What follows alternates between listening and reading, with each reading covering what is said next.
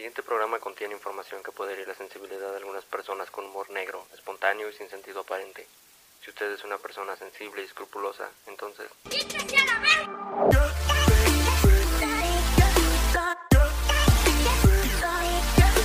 Soy Shani Becerra Soy Roberto Carlos y y esto, esto es... es de este lado de la historia.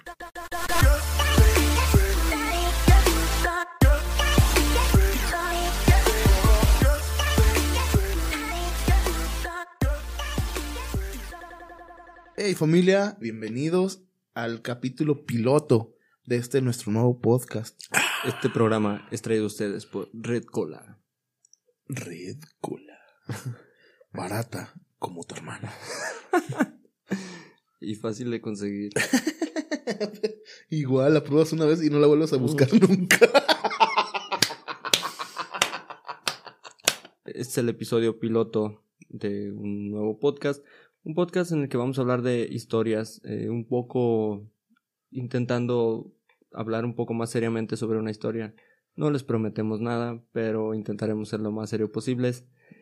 Eh, esta noche, como ya lo decía Chani, vamos a hablar, vamos a estar hablando sobre el Che Guevara, uno de los personajes más emblemáticos y yo creo que una de las caras más famosas del, del siglo XX por tantos eh, estandartes y en tantos movimientos que lo han utilizado. Mucha gente no sabe realmente quién era este personaje o lo utilizan de una manera irónica, me gustaría. No, yo, yo creo que muchos lo usan como un estandarte de un revolucionario, cuando en realidad él estaba luchando por un socialismo eh, para tumbar el capitalismo y, y tú compras una bandera con su cara. Eh, es- es- exactamente, es algo muy irónico Sí. que es, es como los, los famosos luchadores sociales ahorita que están en contra, en Twitter, que están en contra del capitalismo tuiteando desde, De iPhone. desde iPhone, dices, güey. O sea, como que no y tiene usando mucho... unos Nike. eh, usando unos Nike, o sea, como que no tiene mucho sen- sentido en eso, y haciendo cola para la nueva iPad Pro Max ¿Cola? 7. virtual. Cola virtual, sí, que ya ahorita es lo que se usa. Bueno, pues esta noche vamos a estar platicando, voy a estar platicándole esta historia a Shani. Esperemos que se diviertan y les parezca entretenido. Puede ser que estos datos ya los conozcan o puede ser que no. Bueno, déjate, pregunto otra cosa. Bueno, no, te creas, ya al, al final. Sí, sigo soltero. Gracias. solté. Ah, bueno. Eh, Es una duda que traía que, que me estaba carcomiendo. Bueno, pues comenzamos. El 14 de junio de 1928, en el seno de una familia acomodada, nacería un personaje elevado al rango de leyenda. Su rostro es ampliamente conocido por millones de personas alrededor del mundo, siendo estandarte de diferentes movimientos políticos sociales a lo largo del tiempo. Villano, cruel y un vil guerrillero para unos y un héroe libertador para otros. El Che Guevara seguirá fascinando a millones de personas que escuchan de sus grandes hazañas, pero hoy hablaremos de todos los actos que se le atribuyen a este personaje, convirtiéndolo en uno de los más famosos del siglo XX. Como en todas las historias de héroes libertadores que luchan por la igualdad y los derechos de los menos afortunados, Ernesto Guevara nació en una familia que no padecía los problemas que una gran cantidad de personas en América Latina padecía. O sea, nació en una familia que, que tenían lana. Claro. Una- como todos los luchadores Sociales. Sí, sí, todos, el que me digas. Pero creo que no subió fotos este con una muchacha oaxaqueña. Mm, Sí, ah, tomando la típica foto de Sí. con a- abrazando a alguien Qué con orgullo tenerlos en México. sí, con las ¿cómo se dice? con el, el, el meme que usan ese de I touch ah, indígena. Bueno, sí.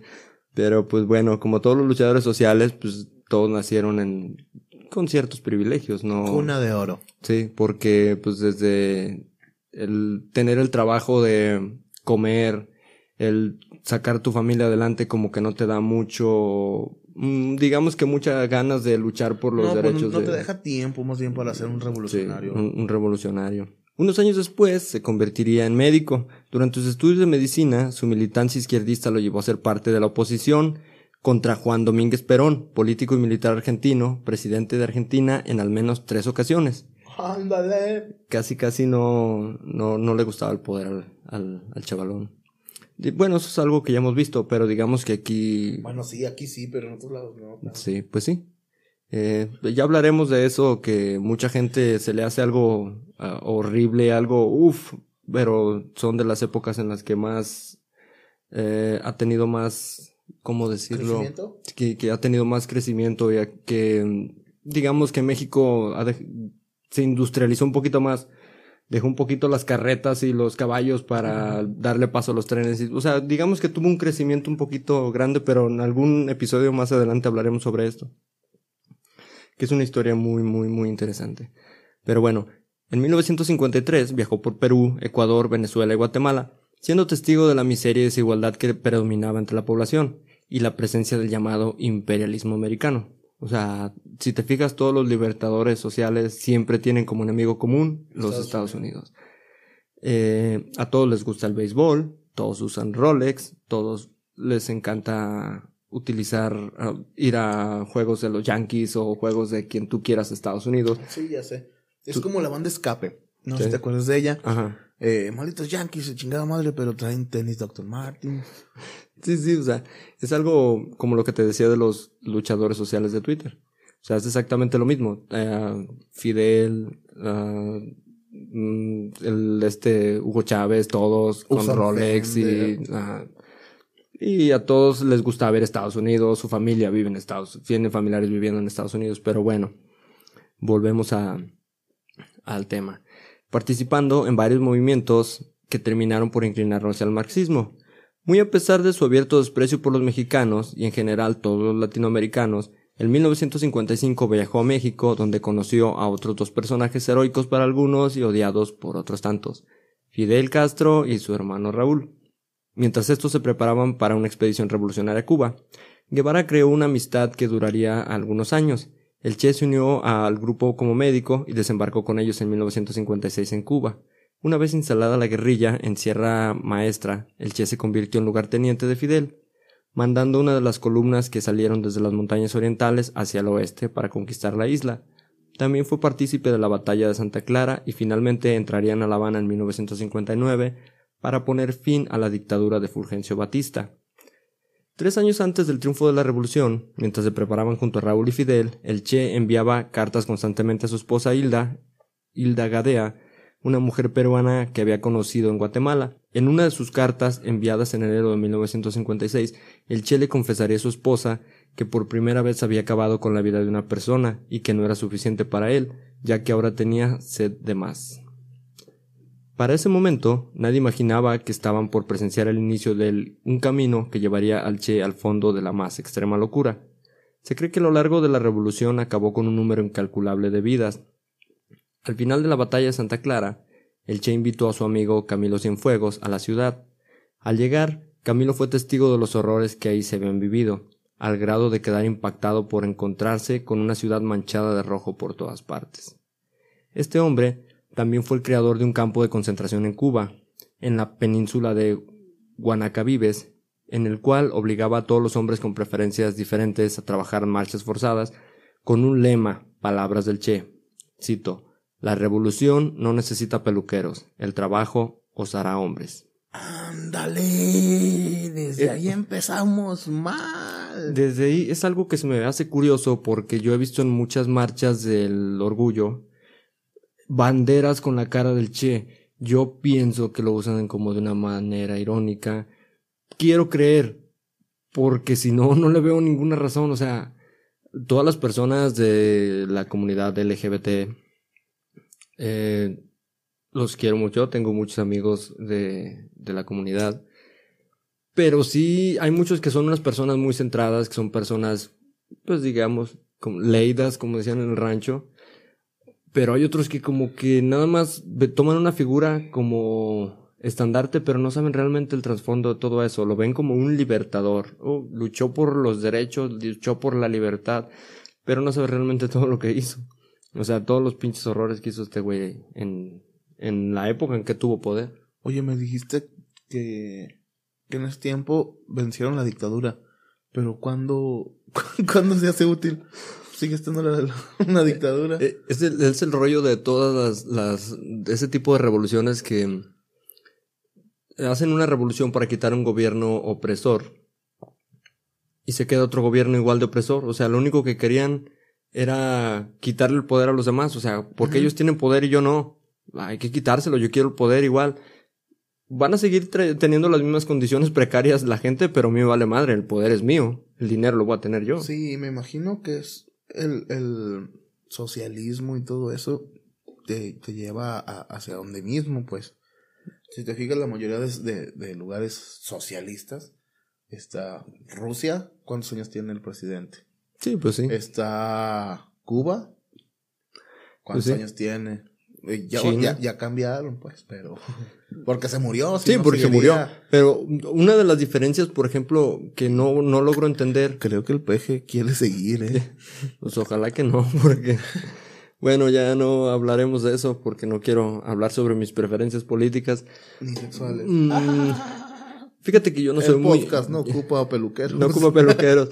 Yo no soy partidista. Yo, o sea. Yo sí, los del Toluca a las 12. Sí, ¿eh? Los domingos. O sea, yo lo que voy es que yo no me endioso con un político. Yo un político lo veo como una persona que está para prestar un servicio, que está digámoslo, peleando para ganarse tu confianza, para gobernar y para trabajar. O sea, yo no lo veo como alguien que va a venir a cambiarme la vida, alguien que va a salvarme, un mesías que me va a tomar de la mano, me va a sacar. No, no.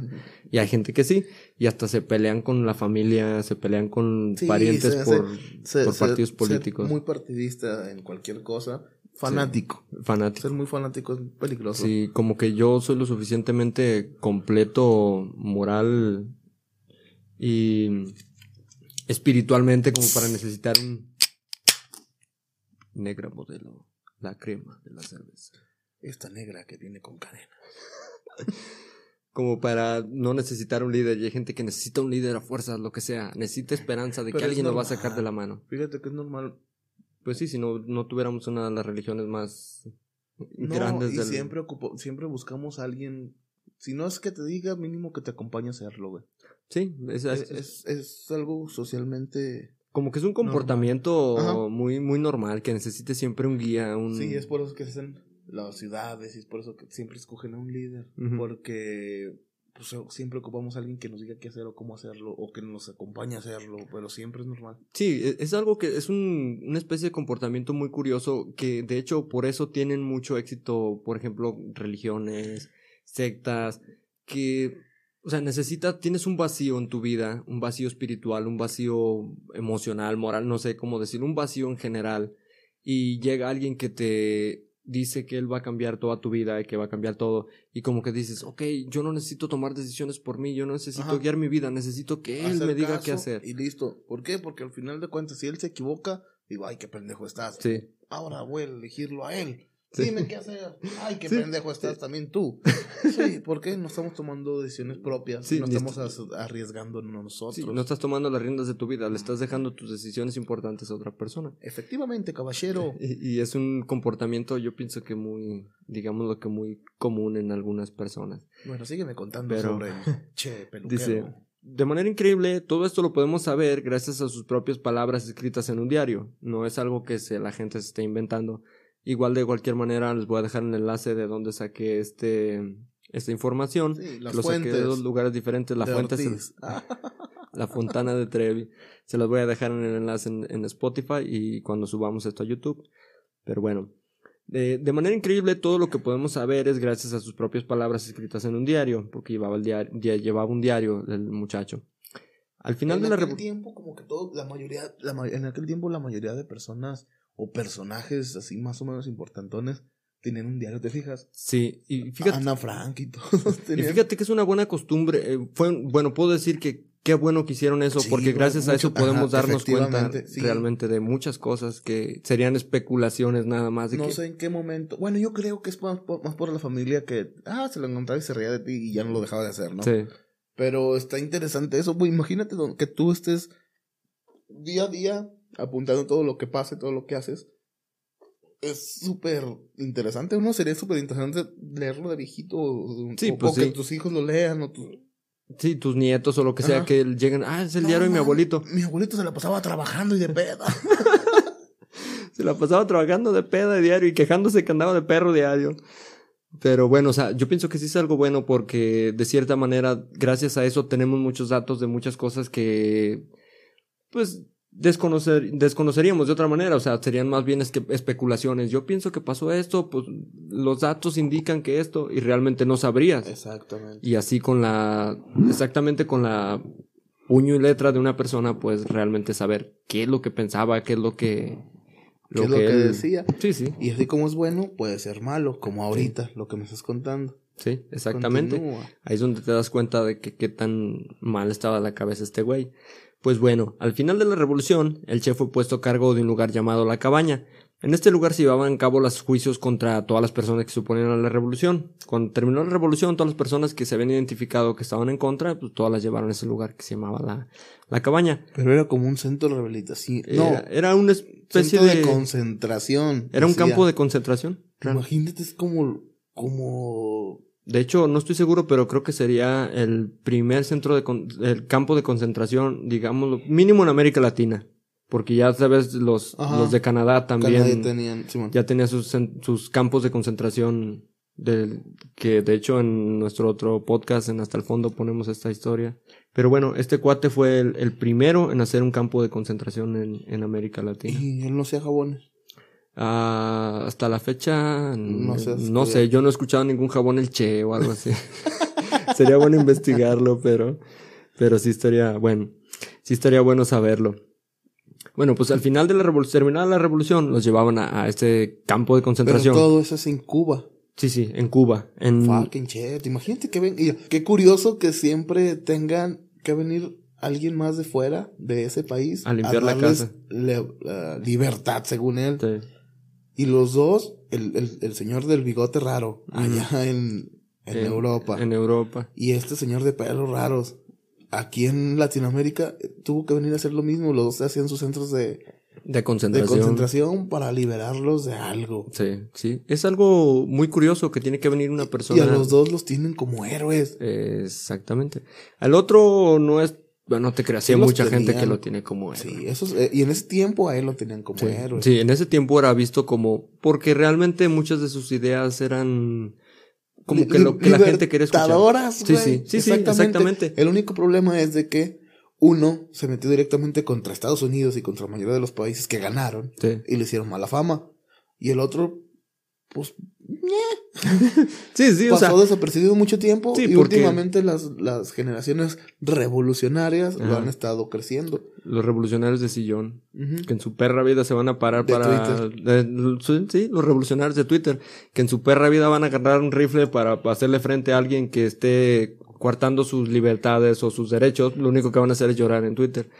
Pero bueno, así es la... Desde Noche Cuarta no digas nada. De Tenoch Huerta no superhéroe. vas a estar hablando. Ya es superhéroe el güey. ¿no? Al final de la revolución, el chef fue puesto a cargo de un lugar llamado La Cabaña. En este lugar se llevaban a cabo los juicios en contra de todas las personas que se oponen a la revolución. Algo que sería perfecto para dar rienda suelta a su gusto por acabar con la vida de personas y que terminaría por destapar aún más su evidente inestabilidad mental. Una de sus peticiones fue agilizar los juicios, ya que eran muy tardados, y su manera de agilizar los juicios y, o sea, la manera de agilizar los trámites era acabar con la presunción de inocencia, argumentando que se debía simplemente creer a quien acusaba, cosa que se imaginarán el, todo el infierno que se desataría mientras esta basura, que no puede llamarse siquiera humano, daba rienda suelta a sus más bajos instintos. El promedio de duración de un juicio era de aproximadamente cuatro minutos. Para que te des una idea, ojalá tuviéramos ese tipo de velocidad. No, no te creas. No, cállate los cinco, güey. Con ese tipo de velocidad y con esos, eh, bajo esos términos, sí estaría medio jodida No, la... no, es como bruja, señora, aquí no estamos diciendo esto. Ay, discúlpame, me equivoqué de país. Me equivoqué de país, vámonos para otro lado. O sea, para que te des una idea de cómo se manejaba la, la justicia a manos de, Güey, pero es del que Che. no, no hace tantísimo sobre de eso, güey. Exactamente, eso es lo que más asusta, güey, que no es algo que esté, no estamos hablando del, no sé, de... 1900, 1800, Sí, güey. no, del nada de eso. 1700 o de la pinche Edad Media, güey. No, no, estamos hablando de hace relativamente pocos años. Oye, güey. había En televisión. los años 60, sí, ya. Ya había películas de Pedro Infante casi, yo creo. sí, pues fue en el 60 y tantos, 70 casi. En el 60, 61, 62. Pero bueno, en los cuales posiblemente solo se le indicaba, solo se te indicaba que eras culpable y cuál era tu sentencia. O sea, ¿qué otra cosa más pueden da- darte en, en cuatro minutos? Nada más es culpable y la sentencia es No me preguntes a mí qué Sí. me imagino tú de verdugo ahí, bueno. De- muchos inocentes tuvieron su final tras estas paredes. Se tiene conocimiento de que al menos 156 personas perdieron la vida a manos del Che Guevara. Según estimaciones del gobierno de los Estados Unidos, 700 personas perdieron la vida en ese lugar solo en este lapso de tiempo. En una carta enviada a su padre, el Che relata que le encantaba acabar con la vida de otras personas. Lo disfrutaba, no lo hacía porque fuera necesario o su única opción, solamente lo hacía por placer. Llegado el momento de gobernar, el Che quedó a cargo del Banco Nacional del país, lo cual al poco tiempo terminó por aburrirle, ya que no podía saciar su sede de acción. Y No entonces, podías matar a los que te debían, güey. sí, o sea, ya estabas en el banco así como de, ok, pues... eh, Me pagas o te mato a la verga. aquí quién matamos o qué, o sea, ya era un puesto burocrático que pues la verdad no, no, no le satisfacía Sí, pues, para el nada. dinero no ocupaba tanto. Sí, Lo pues, que él quería era poder. Sí, y, y sentir más bien el, el, ese sentimiento de tener la, la, la vida de una persona en tus manos, el decidir qué va a pasar con la vida de esa persona. Verga, güey, que... Si te no, fijas, es, es algo muy jodido, güey. O sea, en las pinches manos de un pinche sociópata, psicópata, de un loco pendejo como ese, que tu vida dependa de ese güey, sí estaba muy jodido. Por lo regular, una persona que estaba en las manos de ese güey, a entrar a un juicio ya era hombre muerto. muerto. No había mucho que, que pensar. Y entonces, Fidel lo cambió a ministro de Industria y terminó por aburrirlo de nuevo, ya que era un puesto burocrático en el cual no había ningún tipo de acción que él disfrutara.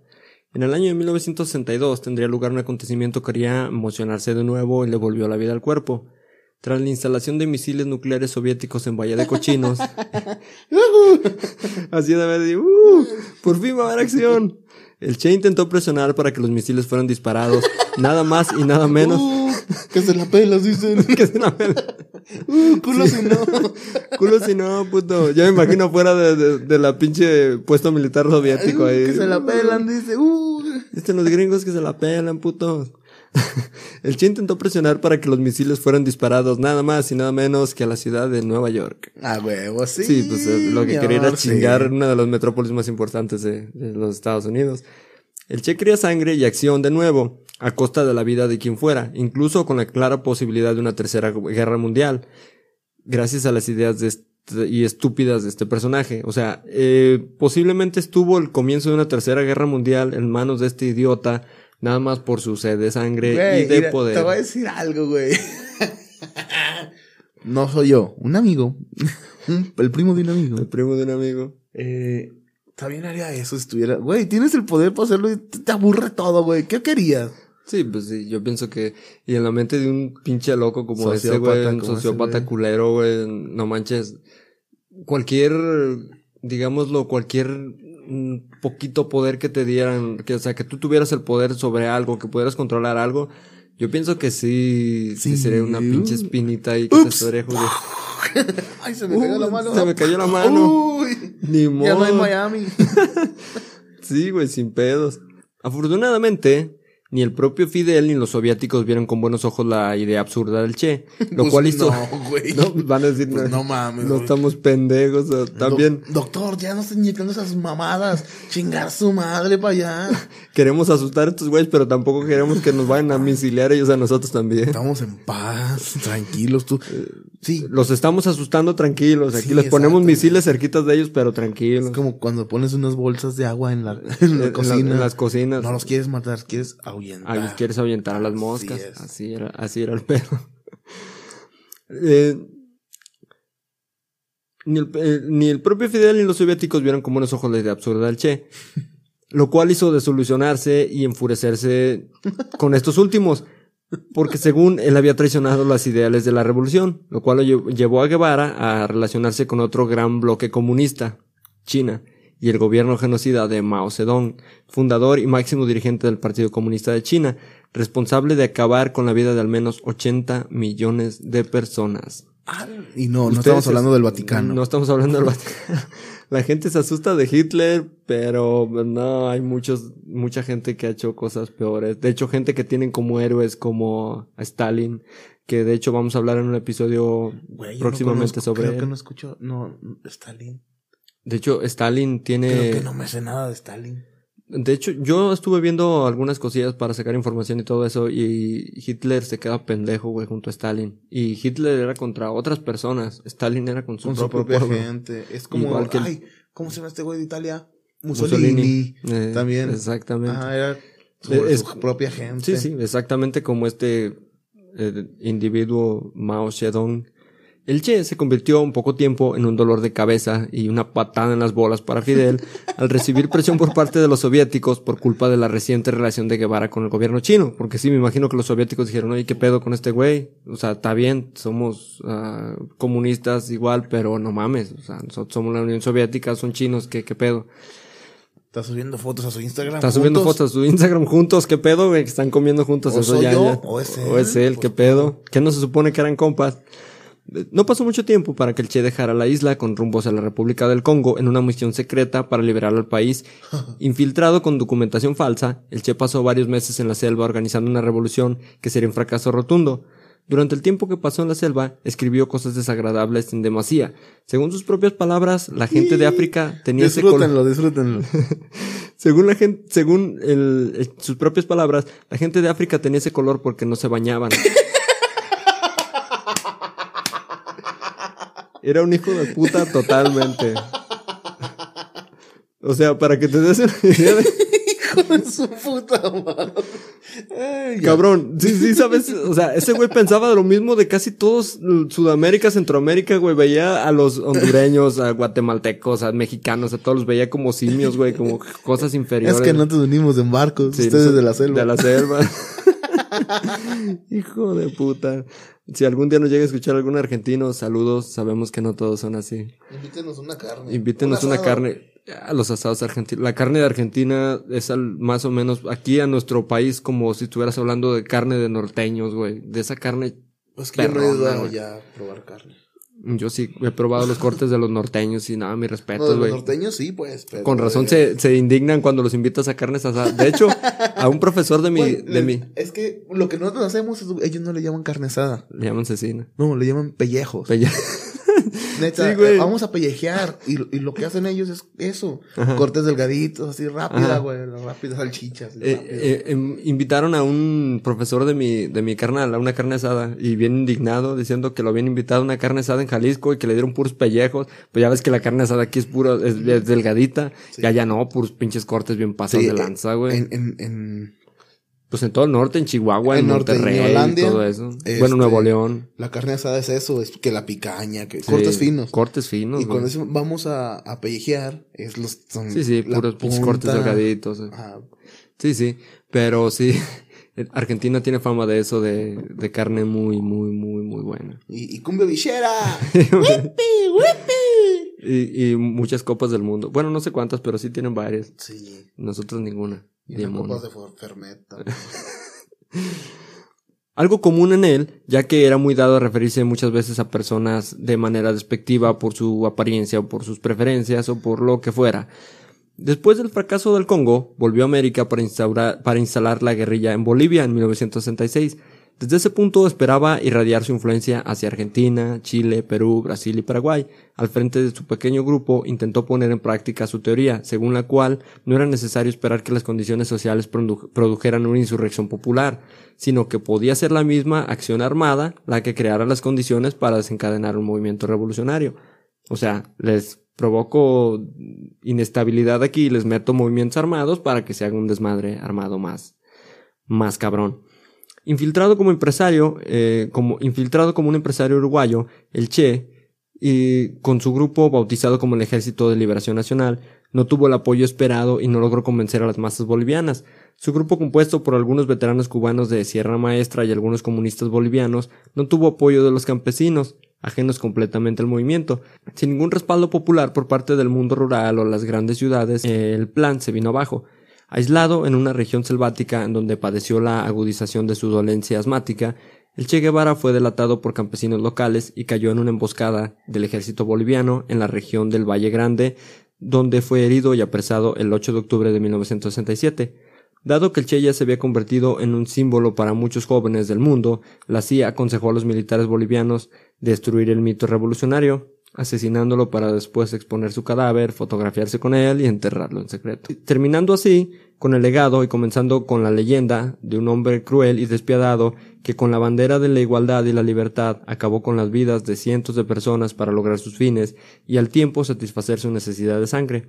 En 1997 los restos del Che Guevara fueron localizados, exhumados y trasladados a Cuba, donde fueron enterrados con todos los honores por el régimen de Fidel Castro. ¡Anda, perro! Es algo curioso y algo que te deja muchas cosas que pensar, güey. De hecho, fíjate, yo tenía una. Bueno, no sé, no, yo no, investigué tanto, pero creo que aquí en México también salió mal, güey. ¿eh? El, eh, el Che estaba acá en México en, en esos tiempos cuando conoció a, a Fidel, creo. Ajá. Y pero aquí también era pues voto por voto, casilla por casilla. Ajá. Era así como le gustaba el desmadre, pues, pues, eh, el- la grilla. Eh, creo que también aquí, de aquí salió mal con mucha gente y, y, y fue fue por eso que no fue, al último no fue tan bien visto acá, güey, pues. Ajá.